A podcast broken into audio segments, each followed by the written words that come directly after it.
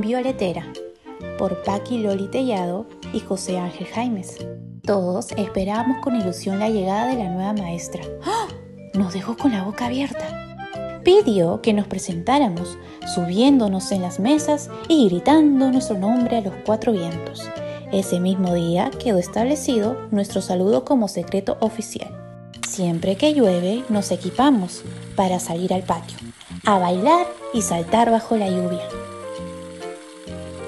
Cuando la seño violetera se queda pensativa, le acuden los pájaros a jugar con su pelo.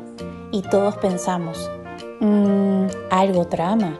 Según ella, las matemáticas no tienen problemas, tienen soluciones. Y las letras se te pueden meter hasta el corazón. Antes de que termine el recreo y nos llamen a la fila, todos los de la clase de Violetea corremos a escondernos en el lugar más recóndito del colegio. Si dos compañeros discutimos, nos envía juntos en misión espacial a la Luna. Y hasta que no solucionemos, no hay cohete de vuelta. Ya puedes volver. Justo en el centro de la clase hemos plantado un bosque. Es muy bueno para el planeta y los pulmones. A veces no hay quien le entienda.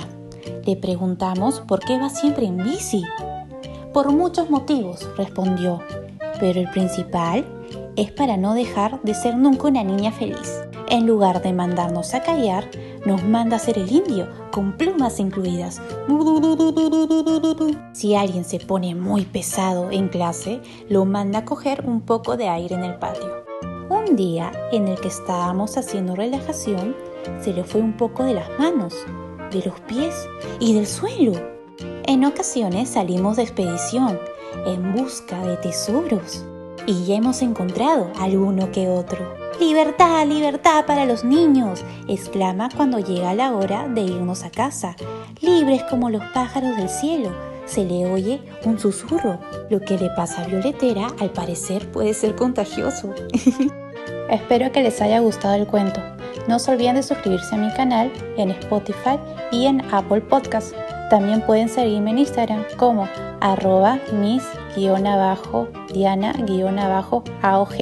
Nos vemos para una siguiente historia. Adiós.